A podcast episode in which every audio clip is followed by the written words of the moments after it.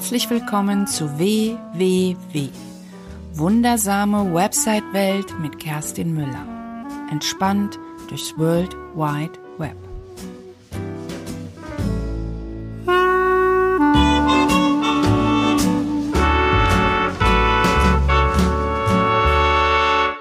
Hallo, ich freue mich, dass du wieder dabei bist auf unserer Reise durch die wundersame Website-Welt. Das ist die Folge 01 und ich spreche heute um über das Thema Website-Konzeption beziehungsweise was solltest du tun, bevor du dich hinsetzt und einen Webdesigner oder einen Webprogrammierer beauftragst oder du dich vielleicht selbst an den Rechner setzt und einfach loslegst mit einer WordPress-Seite. Denn ähm, äh, auf, basierend auf meine, auf meinen Erfahrungen ist es so, dass das wirklich das ist, womit die meisten am Schwierigkeiten haben. Was sollte ich wann tun und was brauche ich eigentlich alles? Über was soll ich eigentlich über alles, über was soll ich alles nachdenken? Ähm, das ist so ein kleiner Fahrplan, den kannst du sogar wirklich ähm, in der zeitlichen Reihenfolge so ablaufen, äh, und ähm, im besten Fall, ähm, wenn du diese Dinge, wenn du die, dich mit den Einzelthemen beschäftigst, hast du dann am Ende tatsächlich, startest du auch ganz anders. Ähm, das liegt mir auch sehr am Herzen, denn ich sag auch immer meinen Kunden, ich kann tatsächlich nur eine gute Website bauen, wenn auch das Konzept irgendwie klar ist, wenn die Idee mit der Zielgruppe zusammenspielt, wenn du drüber nachgedacht hast, was willst du jetzt und was willst du in zwei Jahren, was willst du in fünf Jahren, wenn du dir über deine Navigation Gedanken gemacht hast, wenn du ungefähr weißt, wie deine Grundstruktur aussieht und auch dann beginnst du erst tatsächlich über die Technik nachzudenken und ähm, auch Texte sind ein Teil dessen, was du vorher bearbeiten solltest und nicht erst währenddessen. Corporate Design ist auch etwas, was vorher geklärt werden muss, weil deine Website dann im Corporate Design erstellt wird. Und Fotos sind auch ein sehr wichtiges Thema. Welche Fotos passen zu deiner Idee, zu deiner Zielgruppe, zu dem, was du transportieren möchtest? Genau. Und da aller Anfang schwer ist, habe ich mir überlegt, ich mache dazu eine Podcast-Folge. Ich, ähm, das ist ein so großes Thema, dass ich wahrscheinlich Teile daraus nochmal irgendwann untergliedere in Einzelthemen. Da gehört zum Beispiel ähm, die Fotos dazu und auch ähm, das Corporate Design und ähm, auch dieses Navigationskonzept oder die Konzeption allgemein. Das sind alles Themen, die man im Prinzip auch nochmal aufsplitten kann und ich denke, das werde ich auch tun. In dieser Folge geht es jetzt tatsächlich ein bisschen darum, ähm, was mache ich zuerst, was kommt dann und was kommt zum Schluss und wann, was muss ich alles gemacht haben, bevor ich tatsächlich WordPress auf meinem Server installiere oder ich jemanden beauftrage, das für mich zu tun. Ähm, worauf ich, ähm, wo ich jetzt wirklich nicht drüber rede, ist ähm, darüber, wie man einen Businessplan erstellt oder Finanzierungsmöglichkeiten sondern es geht hier auch in meinem Podcast wirklich um die, immer um die Umsetzung. Für Finanzgeschichten bin ich keine Expertin, da gibt es wirklich Leute, die das viel besser können. Eventuell nehme ich mal jemanden ähm, mit ins Interview, äh, mache ich ein Interview, wo solche Themen dann auch bearbeitet werden, weil irgendwie gehört das ja auch alles zusammen. Ja, wir haben, fangen wir mal an.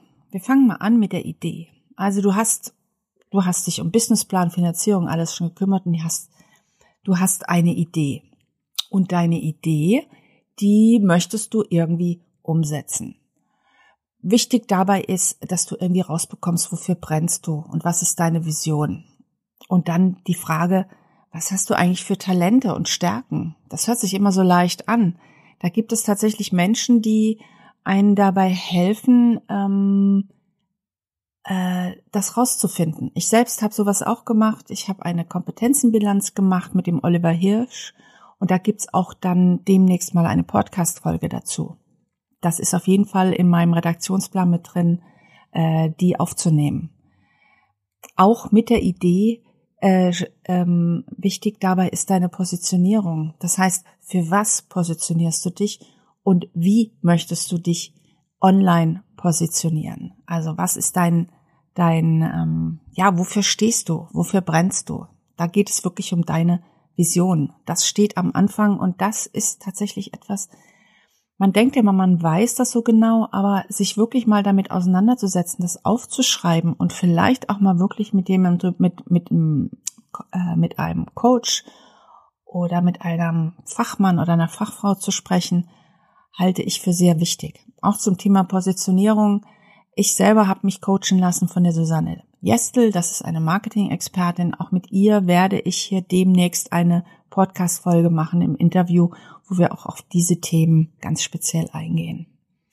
Das nächste Thema, ähm, also das wäre am Anfang. Das sind die, das erste, was zu klären wäre. Das nächste ist in meinen Augen die Zielgruppe.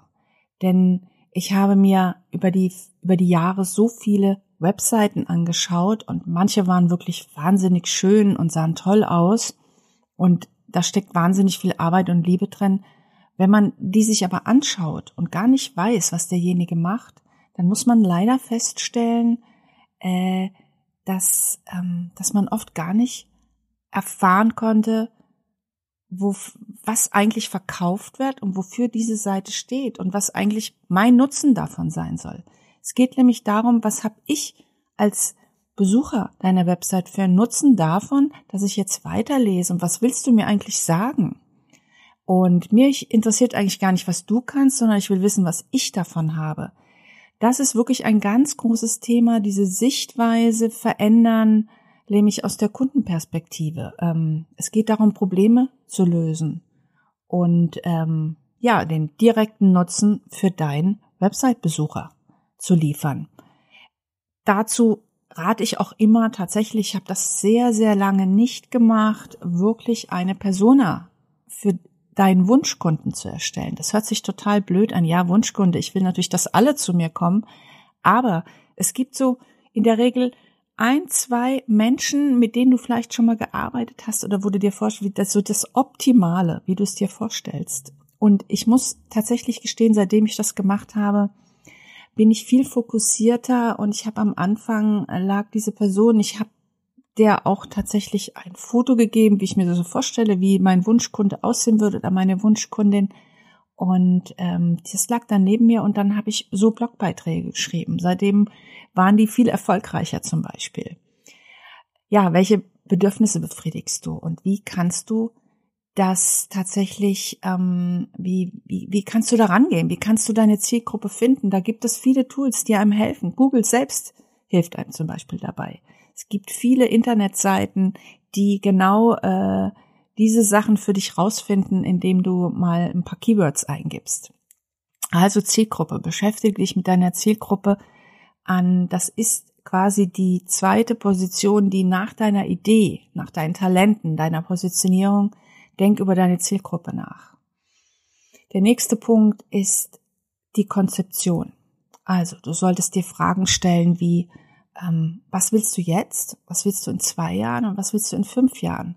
Und nimm da bitte auch wirklich die wildesten Ideen mit auf. Ähm, mach dir eine Mindmap, mal das auf. Also visualisier das. Das ist immer noch mal so was ganz anderes, als wenn man das einfach nur aufschreibt. Du musst dich fragen, verkaufst du ein Produkt oder eine Dienstleistung?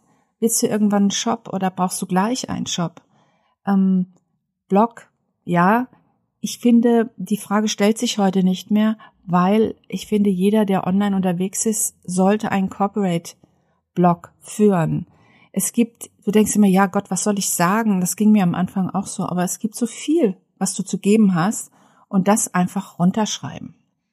Oder mach einen Podcast. Wenn du nicht gerne schreibst, so wie ich, ähm, dann äh, mach einen Podcast und lass das, was du sagst, einfach als Blogartikel veröffentlichen. Das ist super. Ähm, auch eine Frage, die du in die Konzeption mit reinnehmen solltest, ist, planst du zum Beispiel Landing Pages, ja? Landing Pages ist das, Mm, du musst insofern darüber nachdenken, weil du das dann später auch technisch umsetzen musst. Das heißt, du musst das ein bisschen mit einplanen, auch wenn es dann weitergeht, das richtige System für dich zu finden. Landingpages, wer nicht weiß, was das ist, das sind quasi Seiten, die, wo ein Produkt oder eine Dienstleistung ablenkungsfrei dargestellt wird. Und da geht es nur um dieses eine. Da gibt's auch in der Regel kein Menü und gar nichts, sondern nur, es geht nur um dieses eine Produkt. Da gibt es Statistiken drüber, dass man darüber auch viel besser verkaufen kann. Der nächste große Punkt ist das Navigationskonzept. Du denkst, ja, das ist ja irgendwie mit in der Konzeption mit drin. Ich habe das tatsächlich als großen eigenen Punkt bei mir immer mit drin, weil ich gemerkt habe, wenn man tatsächlich sich ausschließlich mit der Navigation beschäftigt, dann strukturiert man, dann sortiert man sich im Kopf und man sortiert seine Website. Man merkt ganz, ganz viele Dinge. Zum Beispiel ist es so, wenn du an deinen Menüpunkten kannst du quasi erkennen, wie deine Website funktionieren wird. Du musst ja deine Besucher lenken. Das heißt, im besten Fall, die müssen sich leicht durch deine Website bewegen können. Die müssen schnell finden. Und da kann man auch mal drüber nachdenken, ob das immer die klassischen Menüpunkte sein müssen, wie Leistungen über mich und ähm, Preise oder so. Vielleicht gibt's da auch ein paar Namen, die deinem Business besser entsprechen und trotzdem die richtige Information ähm, transportieren. In der Regel gibt es ein Hauptmenü, dann solltest du wirklich überlegen, wie viele Menüpunkte brauchst du. Und ähm, ich sage immer sieben plus minus zwei. Das heißt maximal sieben, also maximal neun, wobei ich persönlich halte das schon zu viel. Ich finde so zwischen fünf und sieben ist eine sehr gute, ähm, eine sehr gute Menge. Alles andere halte ich schon für zu viel. Weniger ist mehr. Ich bin kein großer Fan von Untermenüs. Untermenüs wirklich nur dann, wenn sie sich absolut nicht vermeiden lassen, weil wir müssen heute mobile first denken. Das heißt, wir sitzen alle abends auf dem Sofa und schauen auf unserem Handy und diese Seiten müssen da funktionieren. Das heißt, wir denken hier nicht über ähm, die mobile Version ist nicht die abgespeckte Desktop-Variante, sondern das ist eigentlich genau umgekehrt. Das heißt, wir denken erst mobil und arbeiten uns dann nach in, zu den größeren Displays hin. Ich weiß, ich fange auch immer noch auf dem Desktop an, aber ich habe einfach das Mobile immer im Kopf. Ich schaue mir das immer zwischendurch an, wenn ich am entwickeln bin, weil auch da muss das alles konzeptionell stimmen. Und das ist die viel größere Herausforderung als auf dem Desktop. Da muss man sich überlegen, braucht man ein Fußmenü, das sind so das klassische Impressum, Datenschutz, die rechtlichen Geschichten. Manchmal braucht man auch weitere Menüs. Das sind so Sachen, die sollte man mit einplanen. Das ist alles sehr wichtig, dass man das vorher klärt, weil wenn du zum Beispiel dir eine WordPress-Seite bauen möchtest und machst dich auf den Weg nach dem richtigen Template und du hast das, die ganzen Sachen nicht geklärt, zum Beispiel Landingpage, Blog, ähm, wie viel Menüs du brauchst, das kann man nicht einfach nachliefern. Das heißt, du musst dir vorher schon so ein bisschen überlegen, wie sieht deine Website aus und was brauchst du eigentlich alles? Und vor allen Dingen, was planst du? Wenn du zum Beispiel in fünf Jahren planst, ähm, irgendwelche wilden Geschichten, Animationen oder was auch immer und dein Template gibt es nicht her, dann musst du nämlich wieder von vorne anfangen. Deswegen ist auch gleich der nächste Punkt nach dem Navigationskonzept ist die Grundstruktur der Website. Wie sieht deine Startseite grob aufgeskribbelt auf? Ne? Wie soll deine Innenseite aussehen? Ist das, gibt's da eine Sidebar, also so eine Seitenleiste? Wie sieht deine Blogseite aus? Wie soll die aufgebaut sein? Für, so, für diese Geschichten, das kann man aufmalen. Wer gut selbst visualisieren kann, kann sich das aufmalen. Wer da drin nicht so gut ist, da gibt es tolle Tools dazu. Das nennt sich Mockups. Einfach mal googeln besser gesagt, ich kann hier auch mal eins in den Show Notes verlinken. Das ist das balsamic.com. Das benutze ich. Da kann man mal eben schnell alles so zusammenschieben, um mal so eine grobe Anmutung der Website bekommen. Und man kann das auch so ein bisschen hin und her navigieren. Der nach der Grundstruktur, wenn du das grob aufgemalt hast, erst dann, erst aber erst dann denkst du über die Technik nach, wie du das umsetzt, weil du hast vorher dann alle Punkte überlegt, Also was brauchst du alles? Was willst du jetzt? Was willst du in fünf Jahren? Vielleicht sogar in zehn Jahren? Und erst dann begibst du dich auf die Suche nach dem passenden System. Brauchst du ein großes Shop-System oder reicht dir WordPress mit WooCommerce zum Beispiel, falls du einen Shop machst? Reicht eine reine statische Geschichte? Brauchst du überhaupt ein Content-Management-System? Das sind alles Dinge, auch immer wieder die Frage WordPress, Wix, Jimbo etc. Dazu werde ich auch eine eigene Folge machen, warum ich empfehle, wenn du das selbst machst, das wirklich mit WordPress zu machen, auch wenn Wix, Jimbo und die anderen erstmal ähm, leichter erscheinen. Auch dazu wird es eine Folge geben, weil das immer eine der, ja, das ist eine sehr häufig gestellte Frage und ja, möchte ich auch noch mal ein bisschen ins Detail drauf eingehen.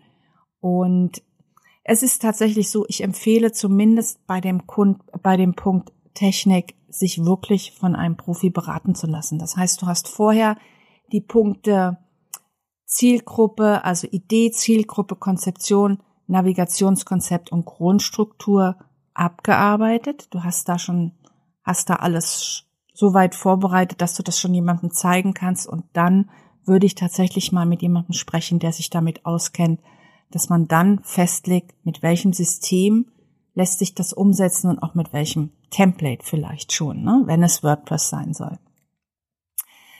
Ja, nach der Technik gehen wir schon in den inhaltlichen Bereich.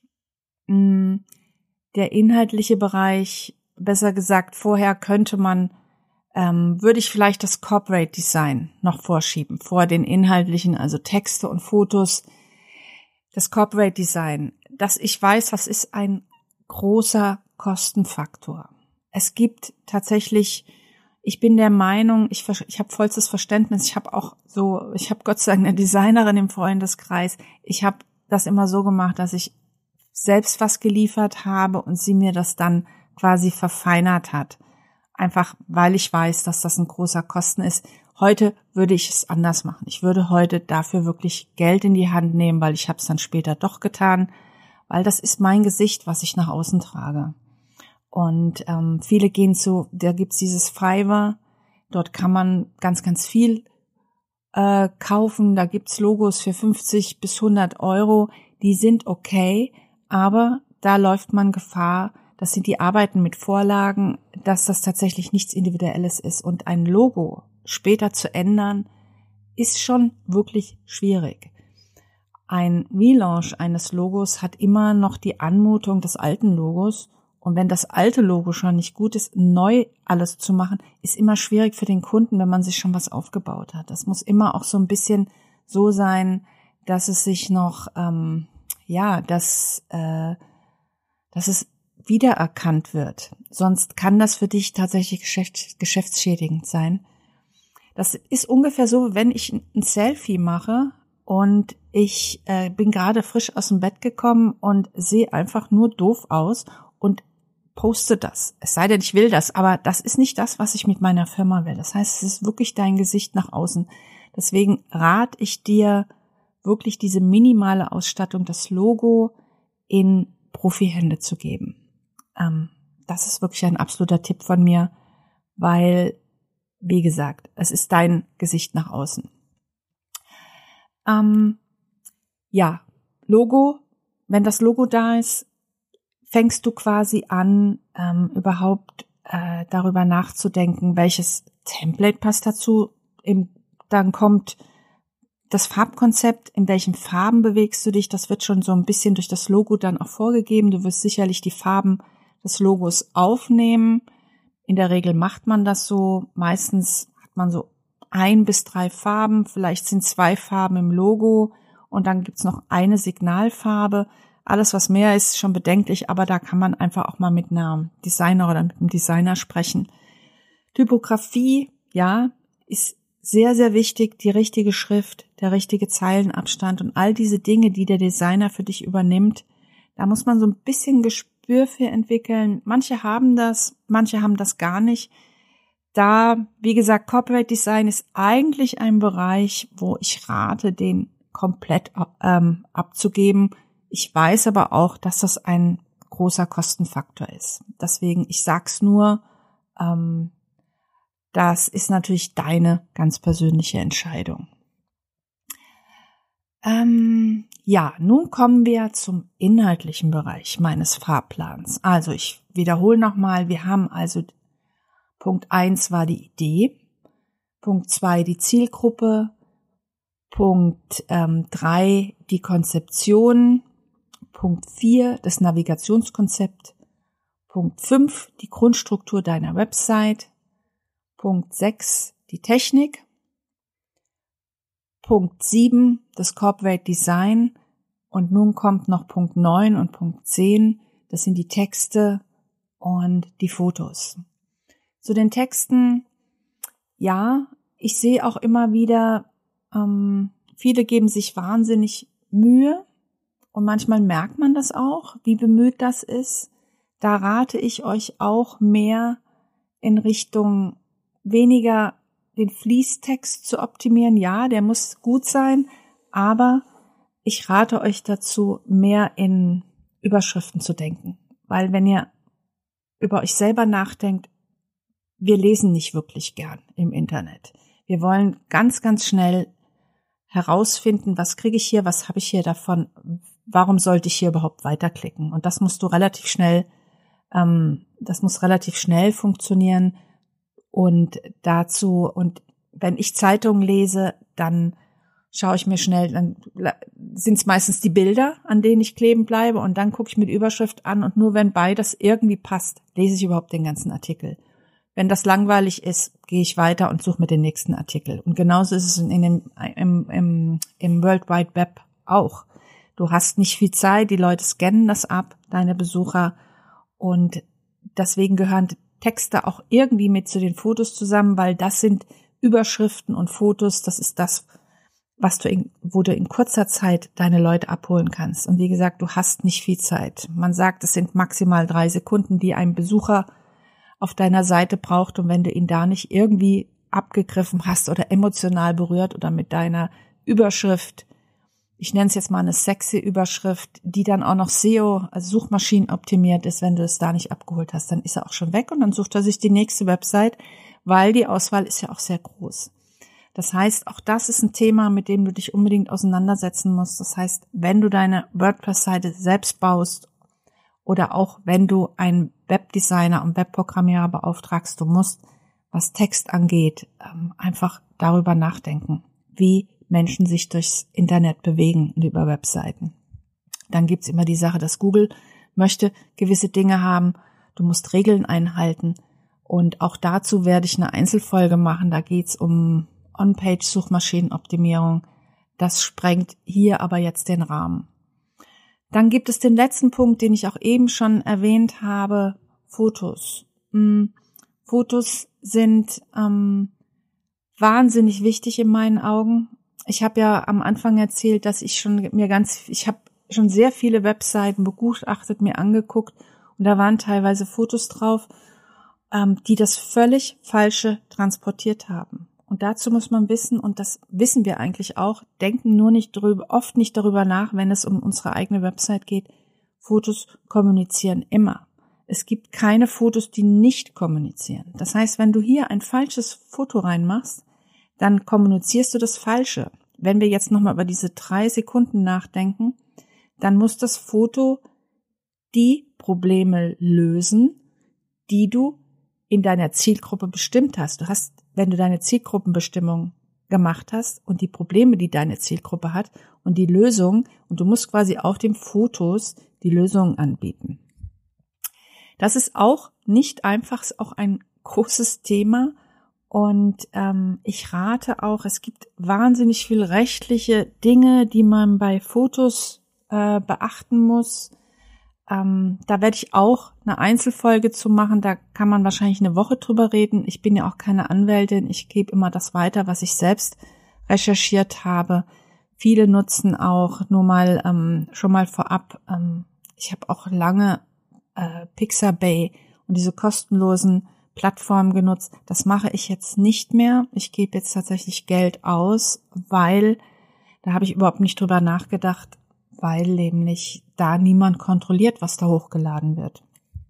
Das heißt, wenn jemand ein Foto klaut von jemandem und lädt es bei Pixabay hoch, dann äh, interessiert das Pixabay überhaupt nicht. Und ich bin aber, und das muss man wissen, als Webseitenbetreiberin bin ich in der Pflicht, die Lizenzkette nachzuweisen. Das heißt, ich lasse inzwischen die Finger davon, weil ähm, das ist auch kein Kavaliersdelikt und das ist richtig teuer, wenn dir da jemand an den Karren fahren will. Ähm, ja, Fotos wecken Emotionen. Fotos sind fantastisch geeignet, um ähm, Informationen zu transportieren, Emotionen zu wecken und Lösungen anzuzeigen. Deswegen rate ich dir, ja, idealerweise. Ich mache auch oft Fotos mal selbst, auch mal mit dem Handy, wenn es die richtige Emotion erzeugt wird. Es geht nicht immer um perfekte Fotos. Auf der Website sollten sie schon gut sein, qualitativ hochwertig, ist ganz wichtig. Und ähm, aber zum Beispiel für einen Blogartikel zücke ich auch schon mal das Handy und mach mal was selbst oder auch auf Facebook oder so. Da gibt's dann auch mal irgendwie ein Selfie. Da kann man das gut nutzen. Auf der Website muss man immer schauen, was will die Zielgruppe. Das ist einfach, das kann man so pauschal gar nicht entscheiden. Deswegen ist dieser zweite Punkt Zielgruppe auch einer der wichtigen. Sind alle wichtig? Im Prinzip sind sie alle gleich wichtig. genau. Ja, das war so ein grober Fahrplan der Dinge, die du erledigen solltest. Ich fasse nochmal zusammen und ich verlinke das auch nochmal in den Show Notes. Ähm, da gibt es dann auch nochmal eine Mindmap, wo ich, wo du das dann nochmal so runterlesen kann. Ich fasse nochmal zusammen. Also am Anfang ist die Idee, dann kommt deine Zielgruppe, dann geht es um die Konzeption, das Navigationskonzept, die Grundstruktur deiner Website, die Technik, das Corporate Design, die Texte und die Fotos. Wenn du all diese Dinge für dich abhaken kannst, dann bist du optimal vorbereitet und kannst dich an deine WordPress-Seite machen oder jemanden beauftragen, der das für dich macht. Und dann wird das auch wirklich was Gutes. Und nur so kann es leider funktionieren, weil sonst steckst du wahnsinnig viel Zeit daran und das ist das, deswegen gibt es auch diesen Podcast und ähm, tatsächlich werde ich genau zu diesem Thema, gibt es ein Online-Produkt, was ich auch in den Shownotes verlinken werde, wo ich auf dieses Thema, das ist ein Online-Workshop, wo ich dieses Thema aufgreife, weil es in meinen Augen wirklich das, äh, das der, der, ja, ich, ich weiß nicht, wie ich sagen soll, nicht Fehler. Ich möchte nicht von Fehlern reden, sondern einmal eine der größten Herausforderungen ist, und das ist das, woran einfach viele scheitern und sich zu wenig Gedanken drüber machen.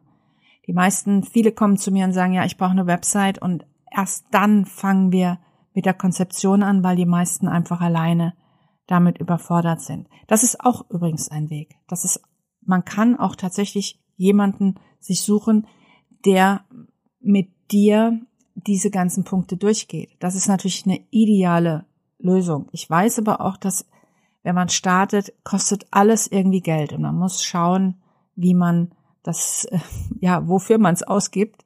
Und meistens kommen genau diese Dinge, die man selbst machen kann, die lagert man am Anfang nicht aus und dann verbringt man sehr viel Zeit davor und ist dann am Ende unglücklich, dass die Website nicht so ankommt, wie man sich das gewünscht hat und dass der Kunde überhaupt nicht versteht, um was es geht und was ich eigentlich verkaufe und was ich ihm eigentlich, wobei ich ihm eigentlich helfen kann, obwohl mein Angebot wundervoll ist, aber es wird nicht transportiert, weil es die falschen Fotos, die falschen Texte, weil die du, du die Zielgruppe nicht genau kennst und weil sowieso die Navigation durch deine Website nicht, nicht klar und gut durchdacht ist. Und dann vielleicht die Technik hakt vielleicht auch noch. So, genug geredet. Ich hoffe, ich konnte dir einen kurzen Überblick oder auch einen langen Überblick geben über das Thema. Das liegt mir wirklich sehr am Herzen. Wie gesagt, ich werde Einzelteile aufgreifen und auch tiefer reingehen. Ähm, und vielleicht druckst du dir diese Mindmap aus und hackst sie ab und versuchst ein Stück weit die abzuarbeiten, einfach um dich auch selbst klarer im Kopf zu bekommen. Und jetzt wünsche ich dir eine schöne Zeit und wir hören uns wieder entspannt im World Wide Web. Deine